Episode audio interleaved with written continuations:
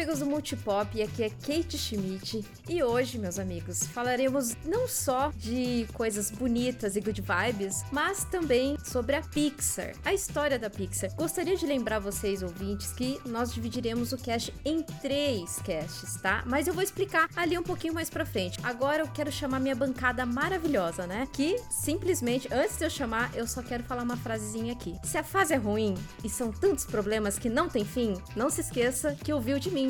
Amigo, estou aqui. Hildo! ah, meu Deus, eu tô muito feliz com essa introdução. eu tô. Nossa senhora, eu estou, eu estou vomitando arco-íris demais aqui, estou muito feliz. E pra manter a vibe Toy Story, então, eu quero dizer que eu quero muito que esse cast hoje vá ao infinito e além. Uau! muito bom, eu confesso que eu não esperava. Não esperava essa. Muito boa, muito boa. Mas não está somente eu e meu amigo Hildo aqui, mas também os seus problemas são meus também. E isso eu faço por você e mais ninguém. O que eu quero é ver o seu bem. Amigo, estou aqui, Marcel. Nossa, que bonito, que declaração linda. E aí, meus queridos, tudo bem? Estão todos tranquilos, todos na paz? Eu só queria dizer a todos vocês que eu sei que tá difícil viver no Brasil agora, mas outubro tá aí, então continue a nadar. Aê! Muito bom. 不。Cara, vocês estão muito afiados. Tô adorando. Bom, o tempo vai passar, os anos vão confirmar. As três palavras que proferi, amigo, estou aqui. Marcelo. E aí, pessoal, tudo bem? Como é que vocês estão? Cara, Marcelo, vai se ferrar. Você roubou minha frase, mas eu tenho aqui uma outra que ninguém lembrou. Mãe, eu estou na TV. Meu Deus! E aí? É isso aí. Não, eu lembrei. É o Mike. Moça É o Mike. Final. Isso. Se, ó, Aí, ó, se um pronto. pegou a referência, Valeu, tá ótimo. High Tá five. Pá. Enfim, amigos, eu vou para um lugar melhor. Eu vou chamar aqui a vinheta.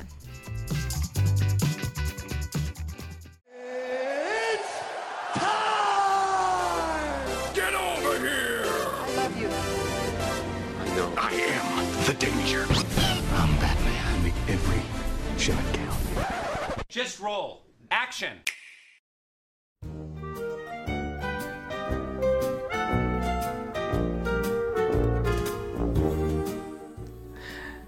Gente, eu só queria lembrar nossos ouvintes que o Wildo é o especialista de Pixar aqui, então se algo estiver errado, a culpa é dele. Não, culpa é do não, Will. não, ó, não, Kate, Ele é praticamente edição, um- pelo amor de Eu Deus. doutor em Pixar. Aqui, eu vou ter A que culpa fazer é total. Voltando aqui, meus amigos, queria lembrar que esse cast vai ser dividido em três, tá? Aqui nós entramos em um consenso que a Pixar é algo muito extenso pra gente abordar em um cast só. Então a gente dividiu esse cast em três, tá? Esse sendo esse o primeiro, que a gente vai abordar aí Idade de Pedra Pixar e a Era de Ouro Pixar. Lembrando que esses conceitos foram feitos por nós, né? Eu vou dizer por nós, mas quem montou a pauta foi o Will, como Se der bosta, foi, né? Se der bo- o Instagram dele tá aqui, se der bosta. Se, se tiver bom, foi a gente. Se der- Se tiver ruim, foi o Wildo. Qual- qualquer Ah, por isso coisa, que eu o estou especialista é aqui que o é o tá, Hildo. gente? Brincadeiras à parte, é, tá, tá uma pauta excelente. Bom, o que, que seria isso da, da- dessa divisão de eras, né? A idade da pedra Pixar, né? Que seriam os primeiros curtas ali, os, ah, os primeiros passos do estúdio Pixar, né? O comecinho dele, na verdade, foram algumas pessoas que saíram ali do estúdio Disney para fundar a Pixar. Nós abordaremos também a Era de Ouro, que são produções entre 95 e 2006, que é ali o começo das grandes produções da Pixar, né? Que é o período um pouco antes ali da compra pela Disney, né? Que a Disney, pra quem não sabe, hoje a Disney é detentora do estúdio Pixar. E pra isso, que aí que eu vou chamar o Wildo, mas. Wildo, fala aí pra gente a história da Pixar, assim, brevemente, só para os ouvintes poderem contextualizar o que que é a Pixar. Vamos lá, senta que lá vem história, hein? Meu Deus, eu vou precisar de umas 3 horas. Brincadeira. Vamos tentar resumir aqui o máximo que der. É, se eu cortar alguma coisa ou falar alguma besteira, provavelmente foi porque a gente tá, tá resumindo aqui, viu? O Fan Hard Part B. Vai me desculpar aí se por alguma coisa. Não desculpa não. Novamente, o Mas- especialista o Google. Não, olha. Bem, mas vamos lá. A, a Pixar, né, ela foi fundada em 3 de fevereiro de 1986 e a sede dela fica em Ermville, Califórnia. Mas antes dessa data propriamente dita, a história da Pixar já começa de muito antes atrás, como a própria Kate comentou ali na, na abertura do cast. Porque a Pixar ela surge de um grupo chamado The Graphic Groups, que começa lá o seu trabalho em 1979. É, os primeiros passos do estúdios eles se devem muito a um cara chamado a um cara chamado Ed Cameron, que era um cientista da computação gráfica estadunidense, que quando foi contratado para trabalhar na Lucasfilmes fu- fundou essa The Graphic, é, The Graphic Group. É, na época a ideia dele era auxiliar o filme Star Wars, o Império Contra-Ataque, um filme indie super pequeno que ninguém conhece. A produção, a, a divisão dele foi, foi feita justamente para auxiliar nos efeitos especiais dessa produção. A divisão acabou se mantendo dentro da Pixar de- depois de 1982 e começou a fazer diversos tipos de efeitos especiais para uma infinidade de filmes, inclusive algum-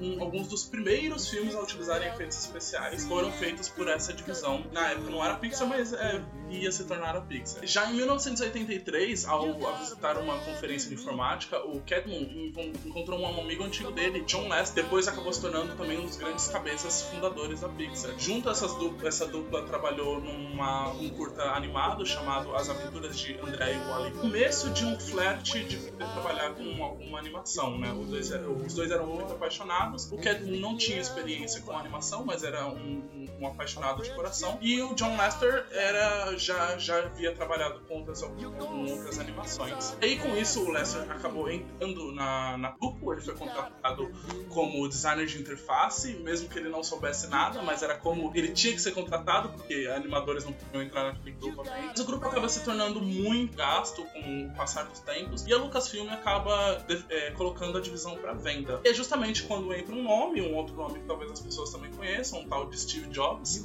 que É, ninguém tinha conhece, sido ninguém sabe nem quem é. É, assim, outro, outro cara meio índio, assim, sabe? Desenhou pra funcionar. Nos anos 80 já tinha iPhone, Hildo. Explica isso aí melhor pra gente. Quem não sabe, a Apple, assim, não necessariamente é só de iPhone, né? Ela trabalhava com computação. A Apple é uma grande empresa de computadores, né? É, e, e lembrando que nos anos 70 o Steve Jobs era só mais um hippie no Vale do Silício. Exatamente. E bota E há hip quem diga, nisso, né? inclusive há quem diga que ele não era nem o grande cabeça, né, de tecnologia, né? E- Mas aí é uma outra discussão. Não era mesmo, Steve era- Wozniak manda. É, ó, eu não tô Eu falando também nada. concordo. Há quem diga que ele era muito mais Rolou um ataque de oportunidade conjunto aqui contra o Steve Jobs agora. Nada, isso é impressão sua. Nada, que isso. Bem, mas o Jobs tinha acabado de ser demitido da Apple, né? E tava com grana sobrando, né? Afinal de contas, quando você trabalhava numa empresa como essa. E aí ele comprou essa divisão, a The Graph Groups, por 5 milhões de dólares. Troco E aí sim Troco pão. É. Troco do... Não, mas isso realmente vai se tornar troco do pão, né? Porque aí ele acaba fundando, ele acaba rebatizando o, o nome do grupo para Pixar, aonde o Catmull se torna o presidente da empresa, Jobs era o presidente do conselho de diretores e o Lester ele vira o diretor do- dos longas da companhia. E aí sim a empresa come- passa a se chamar Pixar, como a gente come- como a gente conhece, e aí ela começa a desenvolver os grandes longas-metragens de animação. Tem muita coisa, tem muito detalhe que foi cortado aqui, mas como eu disse, a gente não tem três horas para poder ficar estudando. Se o ouvinte realmente ficou interessado na história da Pixar e quer saber mais, eu indico em dar uma entrada no Disney Plus. Lá tem dois caras muito bons. Um se chama Acordando a Bela Adormecida, Conhecendo a Pixar. Eu acho que é, É, isso. A origem da Pixar, eu O- acho. A origem da Pixar. Esse Acordando a Bela Adormecida, ele é muito interessante, que ele mostra a transição de animadores é, manu- é, manual, né, que desenhistas, né, os desenhistas de desenhos feito à mão, essa transição para algo mais digital. Só que antes desse, de- desse algo mais digital, a Disney ela passa lideranças visam muito mais filmes Hollywood do que animação, desenhos para criança em si, né? E isso muito me chocou, porque eu lembro muito bem que eu assisti muitos desenhos da Disney antigos. Então, pra mim, na minha cabeça de criança, Disney era só aquilo, mas na verdade a Disney tinha muitas produções também é, de filmes, né? Cabeça da Paramount foi pra Disney, pra ele poder reerguer a Disney que tava em decadência. A, gente, a Disney quase faliu. Assim, a, divi- a divisão, a divisão de, de animações da Disney ela foi completamente sucateada durante esse período. Eles perdem o prédio de animação que foi fundado pelo próprio Walt Disney e eles são jogados praticamente num estacionamento, num lote, num canto lá da, da Disney, onde eles começam a fazer algumas animações ali. E aí, assim, isso é toda uma outra história, isso é toda a renascença da Disney, isso é todo trabalho que começa ali com uma pequena sereia e vai até o Tarzan, né?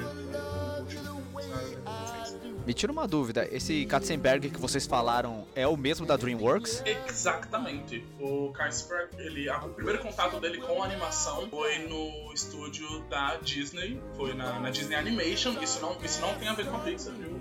É, mas ele trabalhou no estúdio Animation. E aí, depois que ele, junto com o Michael Eisner, ele reergueu a Disney a Animation. Ele acabou saindo de lá e fundando a DreamWorks. Ele sai brigado com o Eisner, o, dá uma treta lá também, daí ele acaba fundando a DreamWorks anos depois. Mas assim, ele sim. Olha só, isso é interessante, porque os primeiros filmes da DreamWorks têm uma temática muito parecida com os da Pixar, né? E- Existe. eh, A gente vai mais pra frente aqui quando a gente começar a entrar em, nos filmes propriamente ditos, mas existe uma polêmica, né? Existe uma boa polêmica, inclusive num desses primeiros filmes. Para, é para isso, aí, assim, para aí que a gente vai falar isso daqui a pouco. Segura, Calma, audiência. segura audiência, segura. É, mas antes da gente entrar, É, fica aí, gente. Quem gosta de polêmica tá no lugar certo. Antes de irmos para os filmes ali mesmo, as animações da Pixar, eu acho interessante abordar essa parceria. Foi feita com a Disney, porque como bem já foi falado mais pra trás ali, que os fundadores da Pixar Na verdade, o único animador mesmo era, o- era o Les. Cadman, ele é, trabalhava com ciência da Ah, tá. computação e o Jobs é o Steve Jobs. É, ele, o Jobs ele é, dava pra é, grana. é o cara que conversava com a galera. E. É isso.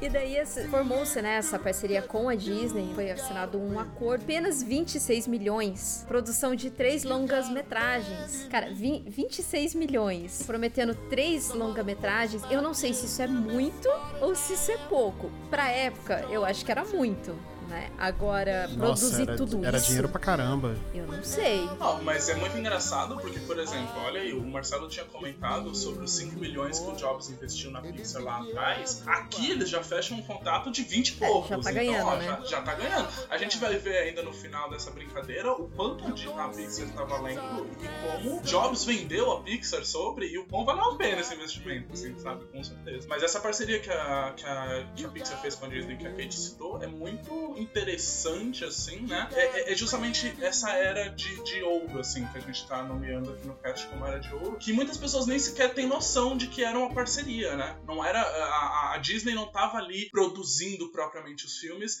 ela tava distribuindo, ela fazia a distribuição dos filmes e ela também, ela então ela é responsável pelo marketing e ela também dava pitacos na história. Mas quando se tratava de produção, a produção ficava por conta da, da Pixar, dela realmente lá e fazer os filmes como um todo e tal.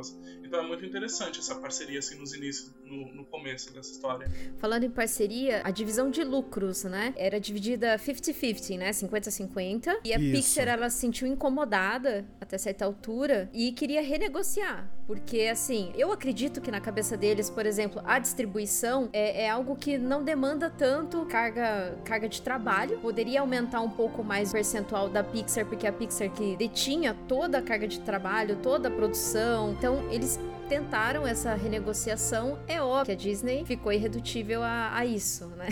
Daí isso foi até 2004, onde o acordo é desfeito por conta, óbvio, do desentendimento, né? E quem que tava nesse desentendimento? Quem que tava?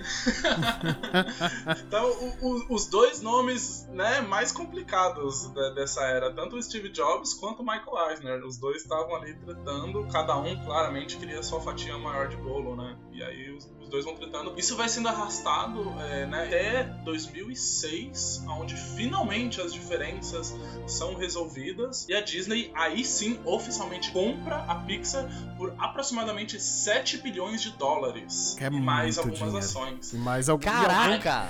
E mais algum troco, Exatamente. porque pre- todos precisam sair dali para tomar o seu belíssimo sorvete, não é verdade? Nossa, eu tô abismado porque a Marvel ela foi comprada por 4 bilhões. Mas, Exatamente, mas a a Pixar Marvel, foi comprada numa época que ela não tava tão valorizada como é hoje, né? Porra, 2009, cara. Não era, não era tão valorizado. Você vê que ele começou a ser de fato valorizado depois que saiu o primeiro filme do Homem de Ferro. Foi 2008. Nossa, né? velho, ainda, eu ainda realmente assim não era. tô não era ainda impressionado. assim, não Mas Não, sabe e- o que é uma questão interessante nisso, Marcel? Por causa que a... nesse documentário que a Kate comentou, no Acordando Bala Adormecida, você vê muito isso, como a Disney se sentiu ameaçada pela Pixar. A Pixar fez uma pressão gigantesca dentro do setor de animação da Disney, a ponto de que esses valores subiram tão alto assim, sabe? Quando a gente for falar dos filmes, a gente vai acabar falando um pouco dos louros de cada filme, por exemplo. Procurando Nemo faz uma bilheteria absurda, assim, muito, muito grande. Então a Disney acaba. Existe uma mistura dentre já ser um estúdio que ela trabalha muito bem e ela prevenir uma futura grande concorrente, assim. Ela acabou comprando a Pixar nisso. E eu acho que a Marvel, mais que a Marvel já fosse uma parada um pouco grande, eu acho que a Disney não via tanto nela ameaça, entre aspas, como ela via na Pixar, sabe? É, eu acho que as propriedades intelectuais da Marvel ajudaram, mas a distribuição de quadrinhos acho que era muito interessante, porque a Disney tem seus próprios quadrinhos, né? A Pixar também ganhou quadrinhos depois. A Marvel já tinha toda uma rede de distribuição, então, além da propriedade intelectual, eu acho que essa rede foi interessante. Mas realmente, na década de 90, se você comparar a Marvel e a Disney, a Marvel abriu falência, né? A Pixar, ela tava, mano, nadando de braçada com Toy Story e tudo mais, então faz muito sentido. Assim, eu sou leigo, mas eu, eu acredito, Pixar, ela ditou as regras de como seria entretenimento de animação dos próximos anos até hoje. Ela muda completamente mercado. É, é porque também tem uma outra coisa. Tá comprando só as animações e a produção de animação. Você tá comprando a tecnologia da animação. Pode usar essa tecnologia pra cinema, assim como a Unreal. Por que, que a Epic Games ganha. A Tencent ganha dinheiro pra caramba? Porque ela é dona da Unreal. Faz esses efeitos dos filmes de herói. Todo efeito que você vê no cinema é Unreal. Eles ganham dinheiro em cima disso. Foi muito mais visando a tecnologia mesmo. Inclusive, o, a Pixar, antes de se chamar Pixar, né, quando ela ainda era essa divisão da Lucasfilmes, que se chamava Pixar, era Pixar Image Computer, era o software que eles usavam. O software se chamava Pixar Image Computer e depois eles acabaram adotando isso como nome da empresa como um todo. Então isso que a Kate falou é verdade, assim, porque tecnologia que eles desenvolveram era muito pioneira, assim, em diversos aspectos. Muito já se trabalhava com coisas parecidas, com principalmente custo que a Pixar era capaz de desenvolver isso, era muito interessante. Durante muito tempo deu muito prejuízo nessas fases que a gente comentou toda de Lucasfilm, Steve Jobs, ela dá, ela dá muito, muito prejuízo, ela só vai ter a felicidade dela mesmo com, com o lançamento de Toy Story. A capacidade que ela tinha de poder fazer esses filmes com custo ainda era muito interessante. A gente já daqui a pouco vai entrar no- no- nos filmes dessa era que nós estamos falando, que é a era de ouro da Pixar. Mas antes de entrar nessa, nesses filmes, eu só queria ressaltar que foi até importante o Wildo falar isso, dessa, dessa tecnologia da Pixar. É que assim, esse filme não tá incluso ainda nos, nos que a gente vai discutir, né? Porque o que eu vou falar aqui é o do Up Altas Aventuras. Foi uma animação em que foi feito. A Pixar fez um programa de renderização propriamente pra ele. Então ali ela já conseguiu galgar, né, mais tecnologia ainda pra ela, porque foi ali que eles fizeram aquela jogadinha que normalmente você vê muito mais agora que chamado de ray tracing. Você reflete a cor, tipo, você tá refletindo uma cor azul, se ela mistura com vermelho e essa cor aqui, sabe? Então assim, o reflexo foi trabalhado muito reflexo nessa renderização. Curiosidades, porque aqui é informação e aqui é e aqui é multipop.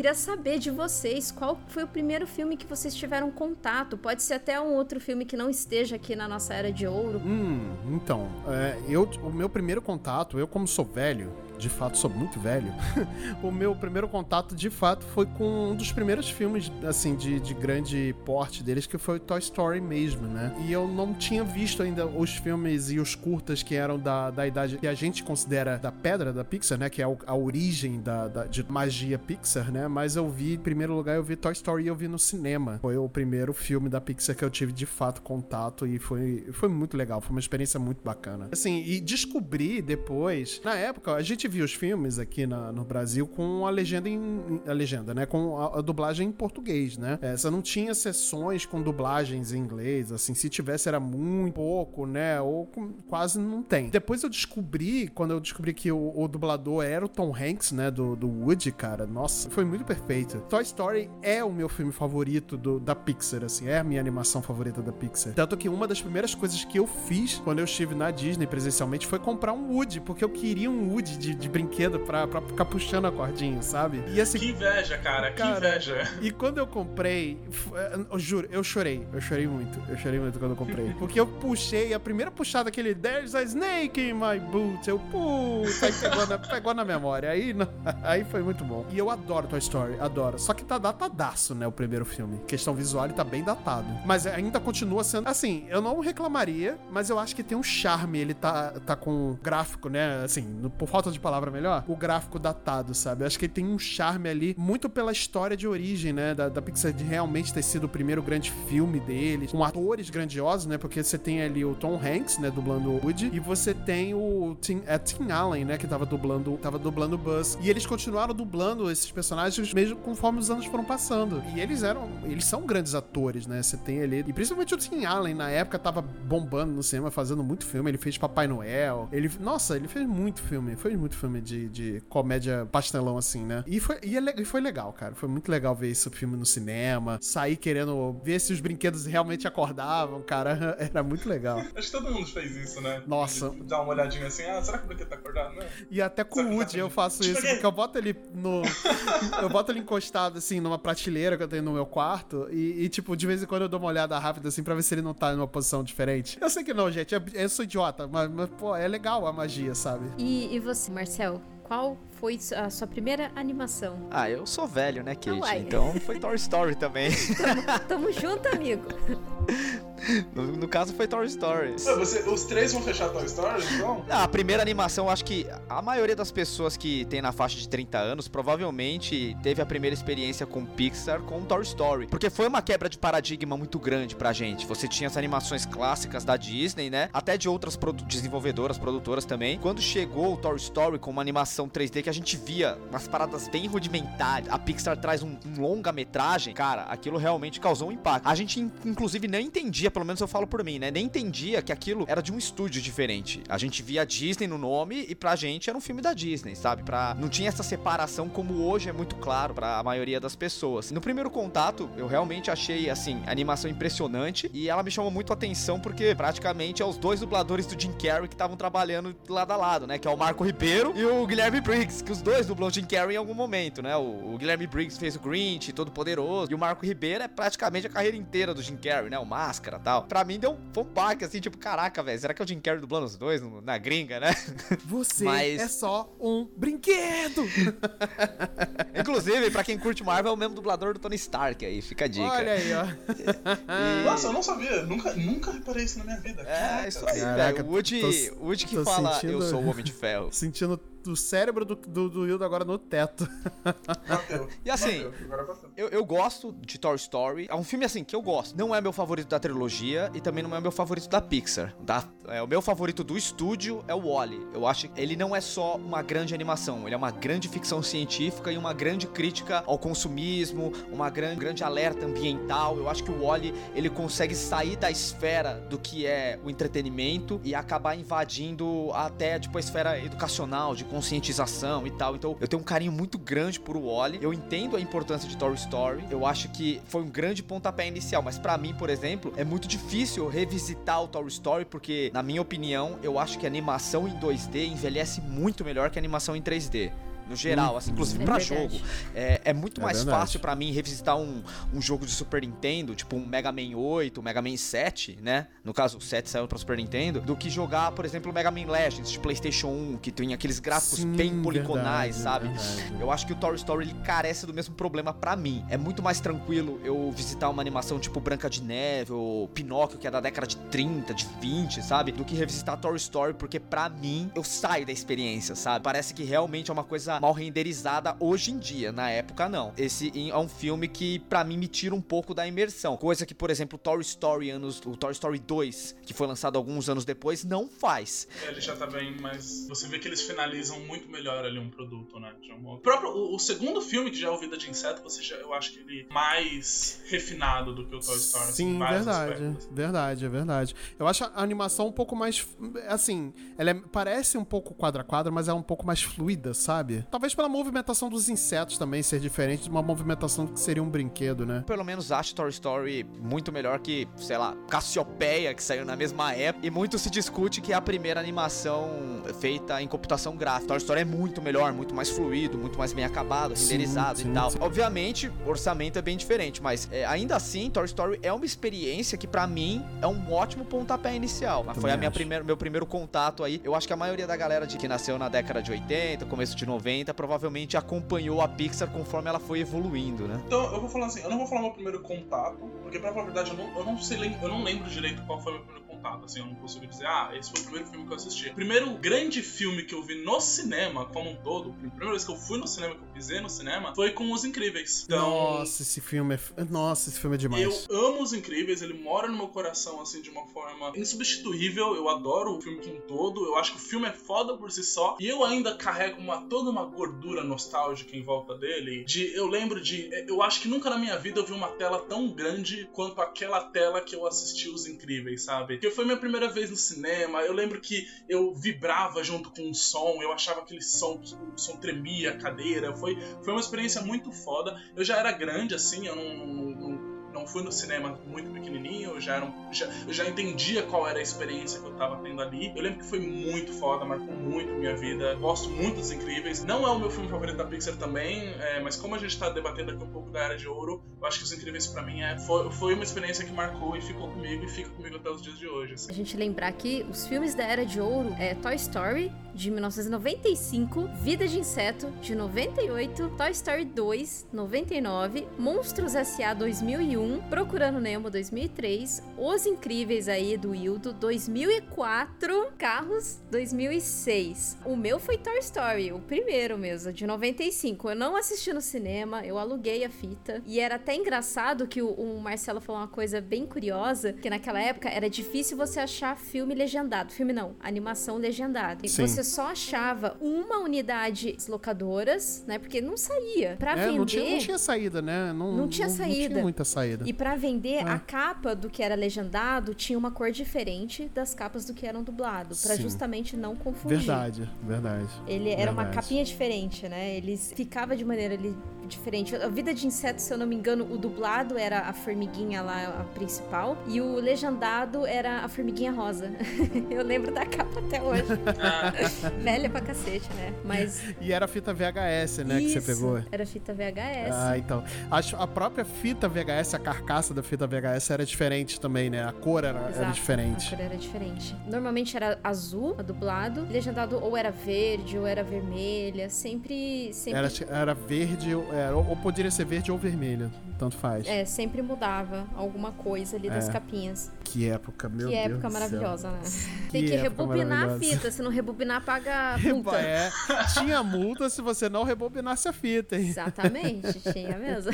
De fato, aí Caraca, de todas essas algumas, animações inclusive. aqui, a minha primeira foi do Toy Story. Que eu mais gostei, que assisto até hoje, dou risada pra caramba, é Procurando Nemo. É incrível esse. esse Nossa, é Procurando. Nemo. Procurando Nemo é muito bom. É muito E Procurando Nemo. Eu imaginei, eu não sei porque eu imaginei que a Kate fosse falar sobre Procurando Nemo. não sei porquê. Por que será, né? aqui. Procurando Nemo é bonito até hoje, cara. É bonito E eu até hoje coisa, esse filme. olha, eu vou falar uma coisa pra vocês. Vocês querem entender de vida marinha? É assistindo Procurando Nemo. Tá tudo ali. É verdade, tá tudo ali. A O- Nemo, a ne- Nemo, a ne- Nemo, Onde você Nemona. mora? Numa Nemonemonar. Mas tá tudo ali mesmo. Porque assim, o peixe e o palhaço, eles são de casal. Normalmente a fêmea é maior que o macho. E quando a fêmea morre, o macho se torna fêmea. Tem Eu muito não isso. sabia disso. É, não Foi daí daí que da- o, o próprio filme daí que saiu, saiu desse conceito. Exatamente. Ah. Exatamente. Agora, tem um- nossa, o Procurando Nemo mudou pra mim agora. E daí, como Juro pra você. a Dory vivia com eles, o pessoal tava falando que a Dory era o macho da, da, da, daquela relação. Da relação. É, porque ela era um peixe maior que ele, entendeu? Mas assim, é óbvio, a galera que. Caraca, que nossa, chega meu, no... meu cérebro tá no teto! Caraca! É, cara, é, é bizarro. Gente, o filme mudou pra mim agora. Caralho! né? Tô Eu, até preciso, eu vou ver essa porra de novo hoje. Assista, assista. O Caralho! merece. Merece, merece. Mano, nossa, eu vou falar isso pra Lívia. Nem falem pra ela, tá? Ela não vai ouvir isso aqui antes da... E eu vou parecer inteligentão, sabe qual é? Vou soltar aqui. Ah, não, você sabia que. É, vou, dizer, Não, vou pegar o meu, Que meu, é meu muito- All-Star verde. Você sabia que eu... Cara, é muito engraçado mesmo isso, porque a, a Nêmona é onde eles vivem, né? Dentro da Nêmona. E só o peixe palhaço tem essa, essa enzima que solta na- nas escaminhas dele, que protege ele da urticária da Nêmona, porque a Nêmona ela queima. Por isso, e daí eles têm que se passar na Nêmona também pra tirar toda e qualquer bactéria que tenha no peixe, né? Eles, tipo, tomam um banho. Caralho, Por isso que o Nemo mano. fala, o pai do Nemo fala, você já, você já se lavou hoje, Nemo? Ah, ainda não, papai. Ele vai lá e passa a Nemo na... Aí ele volta e, fica- e se roça ali na Isso. Nêmona, né? É, tá tomando banho. Caralho! Mano, o filme Então, mudou cara, na minha... Nossa, Sim, o, o caralho. Procurando Nemo, ele, ele conta certinho como que é a vida marinha de todos os peixes, assim, a- até na, naquela parte do aquário, sabe? É muito legal, é muito legal. Então você começa a assistir com essa ótica de saber como que é a vida marinha, é perfeito. Mano, Ele tá ah, perfeito. nossa, é, o nosso filme é muito diferente pra mim agora. Porque, tipo, pra mim eram coisas, tipo, meio que aleatórias da, da- da- do dia a dia da pessoa. Não, são coisas do dia a dia do peixe, do próprio peixe palhaço. Caralho, maluco. E, e peixes palhaços não são engraçados. Olha isso. Não, sabe qual que é a peculiaridade? Peculiaridade. Acho que eu tô falando certo. Peculiaridade do, do peixe palhaço? Que na verdade ele nada diferente. Ele nada diferente dos outros peixes. Por isso que é engraçado. O jeito que ele nada. Ele nada todo assim tortinho, todo assim estabanado. Nossa, essa eu não sabia. Por isso que ele é um peixe palhaço. Caralho. Também, claro, tem as stripes dele, tem vários tipos de peixe Aham. palhaço. Não tem só esse que Globo, aparece no- ecologia. No, no- no desenho. É. Muito bom. Então é por isso que ele. E é engraçado que no- na animação, né? Oh, o bicho palhaço, ó, conta uma piada, conta uma piada. E ele não sabe nem uma piada. É muito bom, é excelente. Não, ele te explica a piada. É? Cara, é muito bom.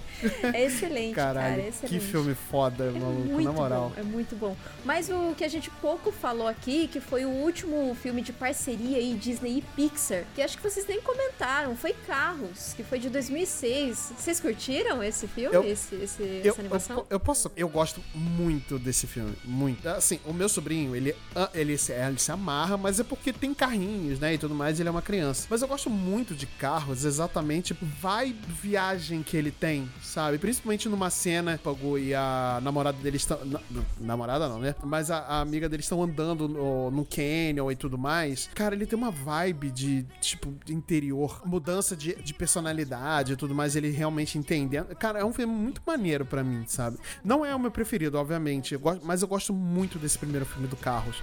Mais do que os outros dois. Os outros dois eles realmente parecem mais filmes comerciais pra vender bonequinho. Mas esse Carros, ele tem uma mensagem muito legal, cara. E eu gosto muito dessa, desse filme. E principalmente do visual, sabe? Desse visual de pedra, esse visual mais selvagem, assim, de pedra, dele andando, pegando estrada. Atualmente, esse filme, ele conversa muito comigo, porque atualmente eu tenho dirigido cada vez mais por conta da pandemia, né? Então, assim, eu tenho gostado de, de dirigir, de olhar a paisagem através do vidro do carro, viajar com música tocando. Aliás, a trilha sonora desse filme, acho uma das melhores da Pixar até hoje, assim. Realmente é uma trilha sonora fantástica. E eu gosto muito dessa vibe de viagem deles, sabe? De, de tipo, vamos pegar a estrada sem rumo, combinando, né, obviamente, com a história do filme. Conta sobre o carro, né, do, do Relâmpago, McQueen, que é um, um piloto, que é um carro que ele é um, um tanto quanto soberbo, né, e tudo mais. Ele aprende um pouco mais sobre humildade no final. Eu acho muito fantástico esse filme, de fato. Eu acho impressionante isso. Eu acho impressionante, porque assim, eu acredito que todo filme da Pixar ele é feito em cima de camadas de entendimento, né? Quando você é criança, ele realmente tem aquela pegada um pouco mais divertida, mas conforme você vai crescendo você consegue entender camadas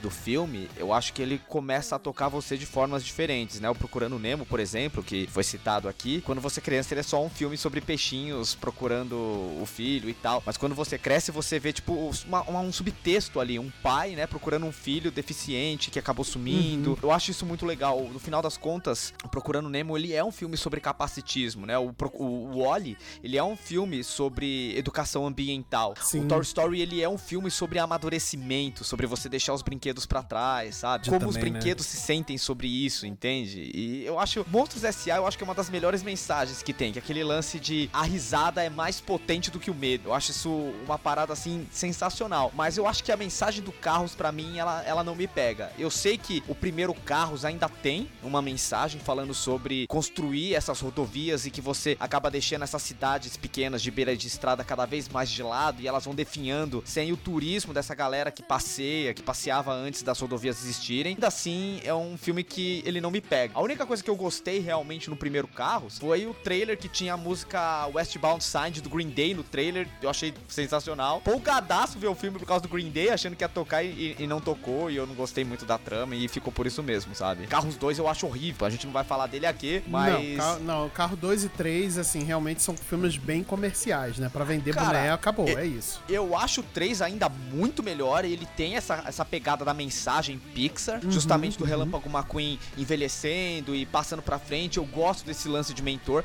Eu ainda prefiro Carros 3 do que o primeiro. Eu acho que ele é bem mais Jura? construído, Nossa, sério, cara. Eu acho lá, que. pra mim o primeiro Carros eu acho muito melhor do que o 3. Muito, muito. Eu acho que melhor. dessa primeira leva de Pixar aí, infelizmente, eu acho esse aí o mais fraco. Mas ainda é um grande filme. É, é muito melhor, por exemplo. Interessante que- ver esse ponto de vista de seu, realmente. É, eu, eu- assim, eu, eu não curto muito corrida, essas paradas, então eu acho que vai muito pra essa via aí. Mas, assim, é um bom filme, ele é tecnicamente impecável. Pra criança é sensacional. Tem uma mensagem no subtexto, mas é que essa mensagem realmente não me pega. Aí eu acho que é uma coisa mais introspectiva de cada um, né? Eu, eu, eu- eu gostei desse rolê que o Marcel comentou sobre mensagem, porque quando- ele tava falando, tava, tipo, processando aqui na cabeça, que é muito interessante, porque Monstros S.A., que é o primeiro filme da Pixar que não é dirigido pelo Lester solo, Vida de Inseto é até dirigido por outro cara, mas o Lester coproduz ele, é, co-dirige. E o Monstros S.A., que foi o primeiro, assim, que é pelo Pete Doctor, passou por um período do qual eles não estavam encontrando o tom do filme, ele- ali no começo eles não entendiam exatamente sobre o que era o filme, e o que eles queriam passar. O Doctor fala em entrevistas que quando ele entendeu o que ele estava falando não era um filme de dois amigos tentando escapar com essa criança, mas na verdade era um filme de um cara encontrando a paternidade dentro de si, foi a partir daí onde ele encontrou a alma. Então eu acho que é, esse, se a gente for aqui bater um martelo em querer entender qual o grande diferencial das produções da Pixar, é entender que a alma das suas produções buscam falar mais do que só o leviano, né? Do que só o simples ali. Então eu acho muito legal quando, tipo, pô, ele encontrou a, a paixão dele pelo filme, ele encontrou a, a diferença dele pelo filme, quando ele entendeu isso, que ele entendeu sobre o que era o filme dele como um todo. Eu acho isso muito legal, assim. é- Eu acho que essa parte de mensagem é uma coisa que fica na Pixar. A- a- depois, mais pra frente, a gente vai conversar um pouco Era de Prata, onde eu acho que isso acaba se perdendo, mas principalmente nessa Era de Ouro, você vê que todos os filmes têm uma mensagem, assim, Sim. mesmo o Toy Story 2, que é um, um caso muito interessante, porque o Toy Story 2, na verdade, ele vem de uma pressão da Disney que queria uma continuação pro filme. É, justamente naquela época, que é uma época que o Marcel ama, que eu, eu sei que ele adora das continuações da Disney, assim, da- das continuações de Aladdin, de, de Bela e a Fera, assim, sabe? Então a Disney tava nessa pegada de fazer continuações para o VHS, né? Para projetos em VHS, e ela começa a pressionar a Pixar fazer um Toy Story 2. Tem vários detalhes aí, porque no momento a Disney quer que a, Disney faça, não a Pixar, e a Pixar fala: não, se vou fazer, tem que ser eu que vou fazer. E ele era pra ser um projeto de VHS, ele era pra ser um projeto de home Hall, e no final das contas ele a Pixar tomou pra si o projeto e acabou fazendo uma grande continuação. E a continuação ficou tão boa que eles falaram: não, a gente faz isso pro cinema e tal. Tem, tem potencial pra cinema. Mesmo no filme que, nesse, nessa primeira era, mesmo no filme que teoricamente era pra ser business, né? O negócio de, ah, vamos é, lucrar em cima dessa franquia, ele ainda tem um coraçãozinho ali durante esse primeiro período. Eu acho isso interessante. Só, É verdade, é verdade. Só não deixar o Vida de Inseto como esquecido no churrasco, o legal dessa animação é que ela teve a inovação de quantidade de personagens processados em tela. Como é uma animação, você precisa renderizar, assim como todo e qualquer vídeo que você edita, né? Pra quem é um pouco mais leigo, você edita ali o vídeo e pra você finalizar ele, você precisa renderizar, né? Ele precisa passar por um processo de renderização. E esse processo, dependendo da quantidade de pixels, da quantidade do que tá acontecendo ali na tela, demora o processo. E às vezes esse processo nem sempre dá certo. No videogame, o que acontece, o videogame, ele processa essa, essa informação de, de quantidade, né, de personagens ali na hora. Por isso que ainda você tem um pouquinho de queda, um drop rate de imagem. Então, Vida de Inseto, ele teve essa inovação porque eram formigas, né? Então, você vai ter muitas formiguinhas ali no, na tela. Então,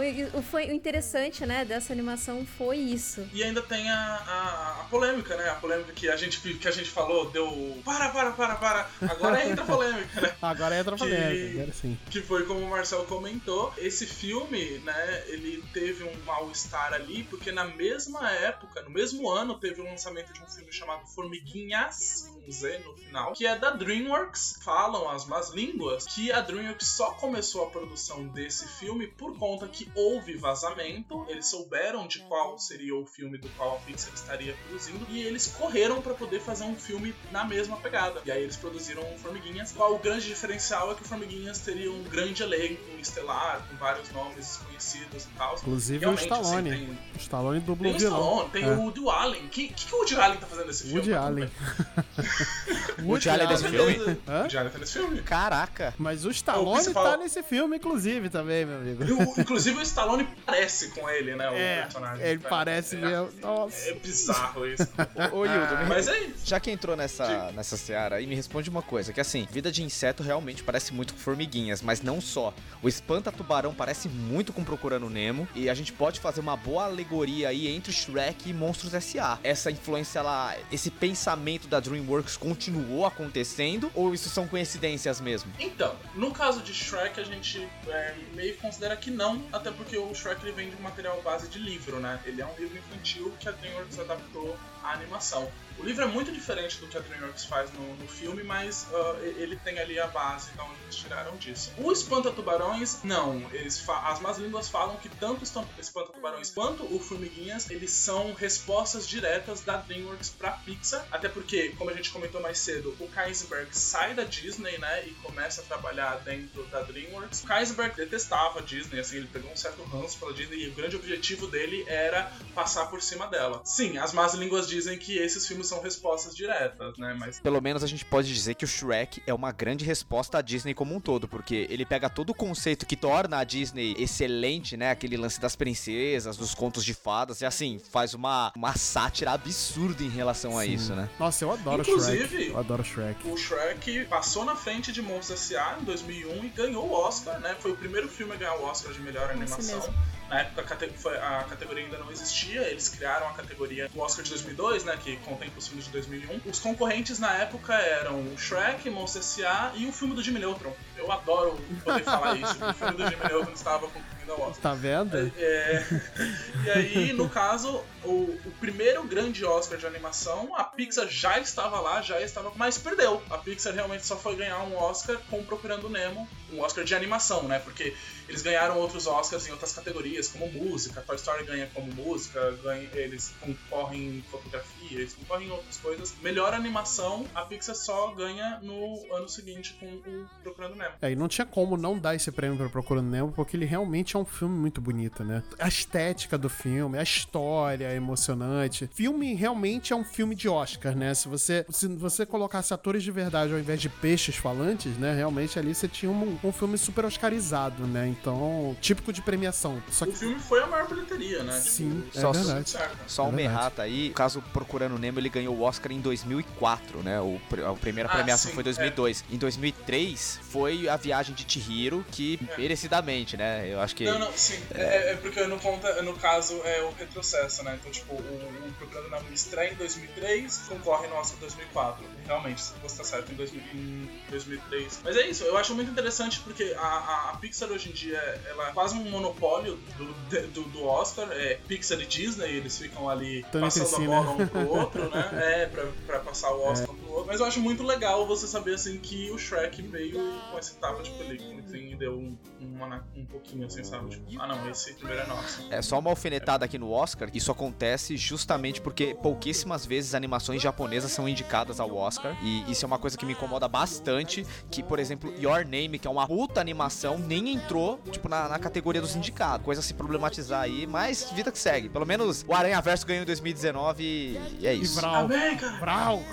Não, mas é, isso depois a gente discute em off, se você quiser, mas dá um, dá um cast só sobre Oscar de animação. É verdade. Tem bastante coisa pra discutir aí, o como as produtoras chinesas, chinesas não, as produtoras japonesas não fazem Assim, é, é- é- não, pra uma É. premiação, pra uma premiação que divide categoria de filme estrangeiro pra filme norte-americano, assim, a gente já entende. Por que, por que não poderia concorrer como, né, tudo igual ali? Exatamente. Ah, Eu acho que. Quem- é, eles se, mesmos se tá premiando de fato ali o cinema. É, eles acabam Se você tá segregando. premiando o cinema, né? A respeito do Marcel ter ficado chocado com algumas coisas aqui que ele descobriu com o nosso, no nosso cast aqui, uma coisa que eu fiquei chocada era que o Tim Burton trabalhava na Disney e foi demitido em 1984. Sim, eu vi isso no, no- naquele documentário que o Wildo falou. Eu falei, gente, como assim?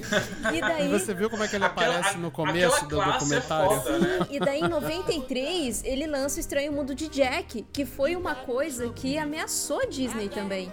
Na verdade. Não, não é que ameaçou, é que A assim, Disney- a Disney tava vendo que a Não. galera tava se movimentando, enquanto É, ela a- tava a- ali. A, a Disney lança a Touchstone por conta de O Estranho Mundo de Jack. A, a, Touchstone era um selo que a Disney criou, porque ela acreditava que O Estranho Mundo de Jack era uma coisa muito madura, e ela criou pra poder lançar sobre esse selo, mas por isso que tá dentro da Disney. E eu, eu só quero dizer uma coisa, porque toda vez que eu falo do Estranho Mundo de Jack, eu preciso falar isso. As pessoas dão muito louros a Tim Burton, e o Tim Burton tem muito pouco a ver com O Estranho Mundo de Jack. Ele, na verdade, dá só um... merecia os louros é outro cara, eu quero roubar pauta também. É, já, já aproveitando o Wildo aí, Coraline não é do Tim Burton. Pronto, falei também. Que é do mesmo cara. É ele, é o Andy Salles. Puta que pariu. Ele que é o responsável pelo, pelo sucesso do cinema mundial. Ele que dirigiu o filme. É isso o Tim aí. Burton não dirige porra nenhuma. É isso aí, tamo junto. High five, Wildo.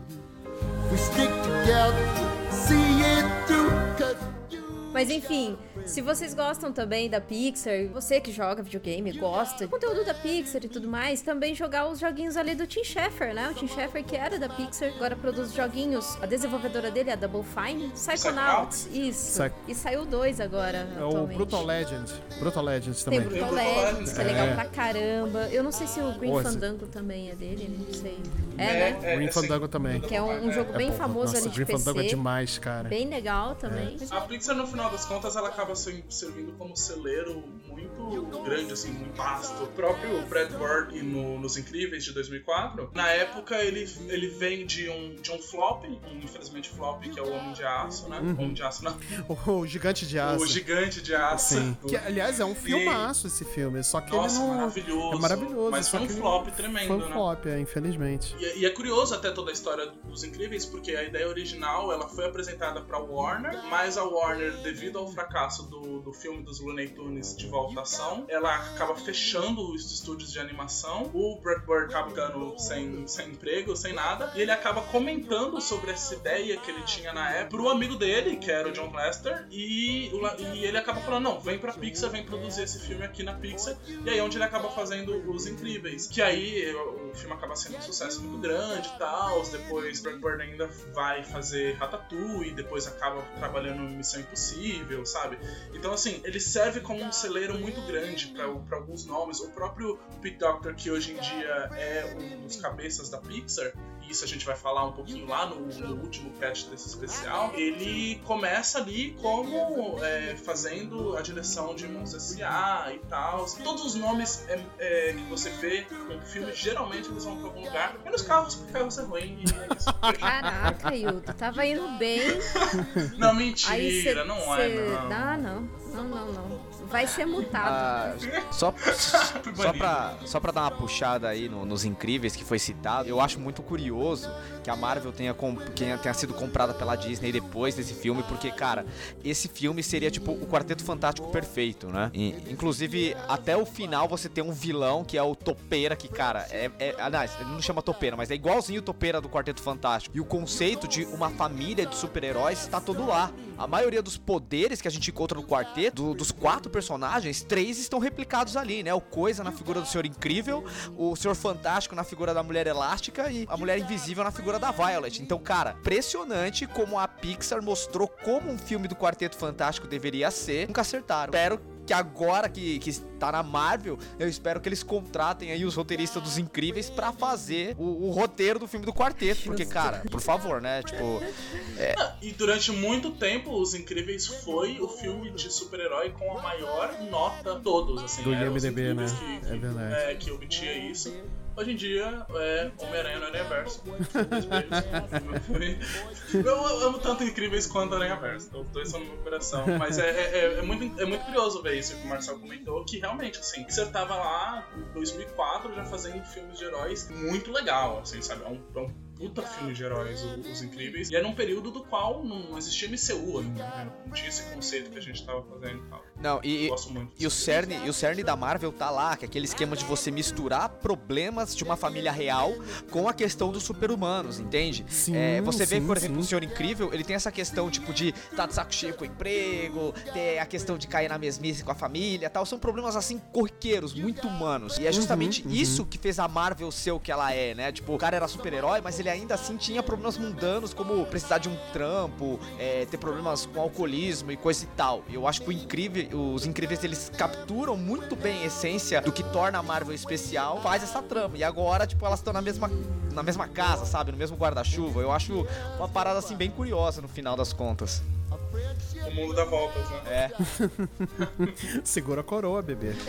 rola um crossover agora, hein? Ai, olha, se, se, a, se a Disney começar a enfiar Marvel na Pixar, eu vou ficar puta, velho. Não, chega. Olha, já chegou, lá. já chegou bem, Ai, não. já chegou bem perto disso, viu, Ai, Kate? que Porque o, o Big Hero 6, ele é da Marvel. E ele, ele foi feito pela Disney, tem uma puta cara de Pixar, Que- quem mas que é os Big personagens do 6? Big Hero Que que é? 6, É, é um Big desenho? Hero 6 é da Marvel. É um desenho? É uma Ai, animação, eu- é uma animação, mas é uma animação da, da Disney, não, não da A gente tem uma ideia de como seria esse processo da Pixar fazer uma animação da Marvel. E assim, é, desde que não compartilhe nada com o MCU, eu não acho uma má ideia, não. Eu acho que a Pixar faria um trabalho assim excepcional. Eu, eu acho que quando a gente chegar no terceiro episódio, a gente vai comentar um pouco sobre a Pixar contemporânea, a gente vai ter muito pra falar sobre isso. Eu acho que é um conceito que hoje em dia, da forma qual a Pixar está estabelecida, hoje em dia ela não faria. Se fosse era de prata ali, ela faria, mas hoje não. E aí depois, cara ouvinte, se você quiser saber o porquê, você acompanha a gente nessa saga de especiais Pixar. Exatamente. Sim, a gente vai começar a conversar um pouquinho mais sobre isso. Acho que a gente acabou comentando aqui um pouco sobre todos os filmes, né? E aí é isso, a gente é, acaba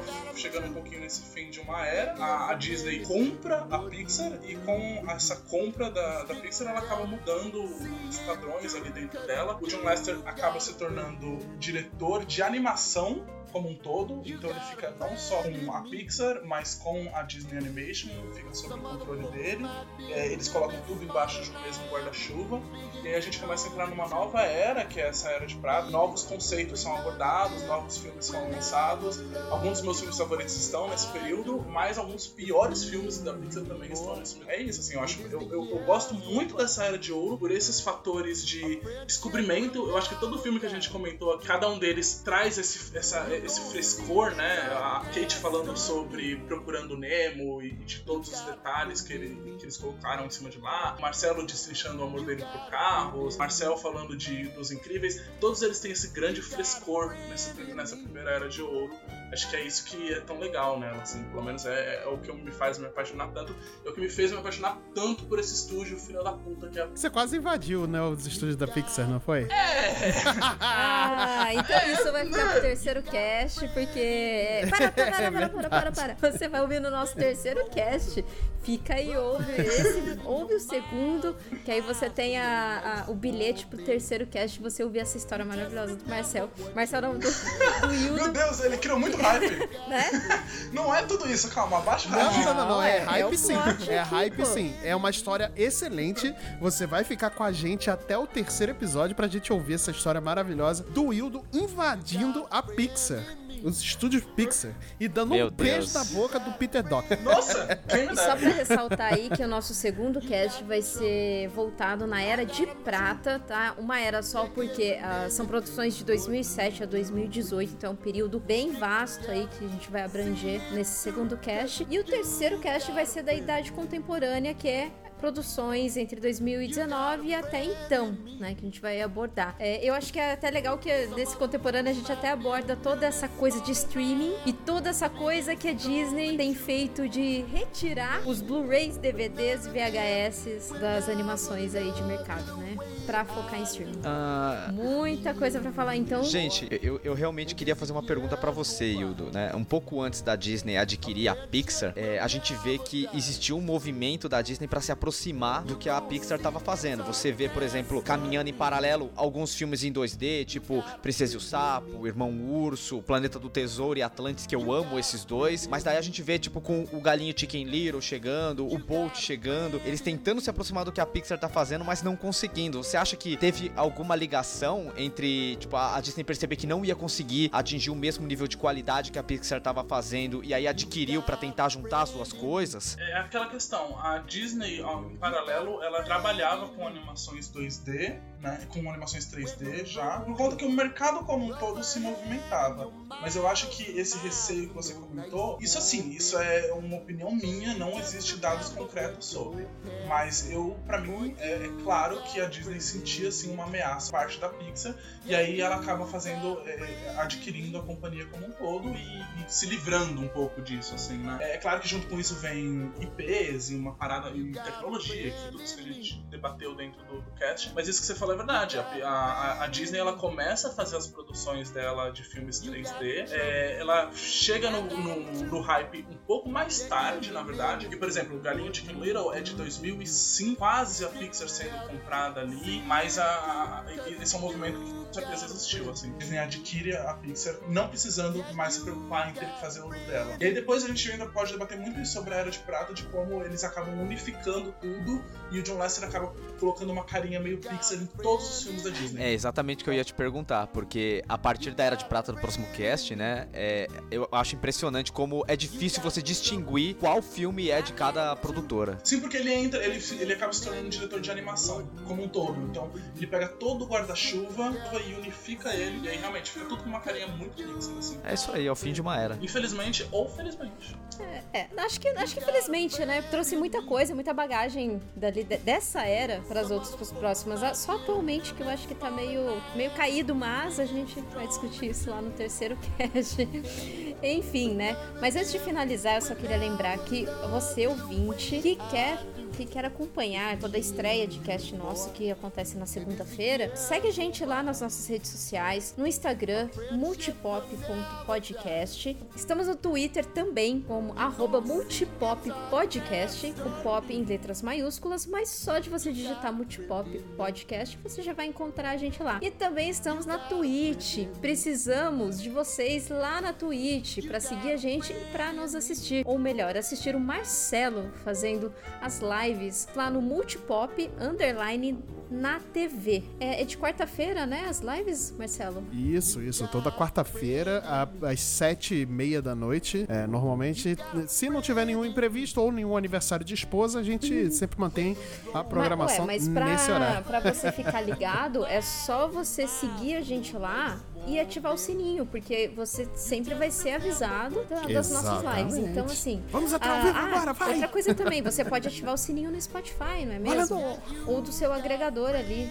Por onde Exato. você normalmente ouve podcast. Eu ouço pelo Isso. Google mesmo, pelo agregador do Google. Dá pra ativar o sininho Uhum. também lá, pra você sempre receber as notificações de novos programas. Sim. No Spotify também é legal você fazer uma avaliação do nosso podcast, né? Dando cinco estrelinhas ou a quantidade de estrelinhas justas, né? Que você acha que o nosso podcast merece, porque ele torna o nosso podcast mais relevante na busca, né? Quando você procura alguma coisa sobre cultura pop, TV e cinema e tudo mais, ele torna o nosso podcast como, como mais cado, né? Quanto mais avaliação, melhor pra gente. Então, cê- é, essas são as formas que você pode ajudar a gente. Por favor, gente, não custa nada. Dois segundos aí você faz a avaliação, é rapidinho. É isso aí.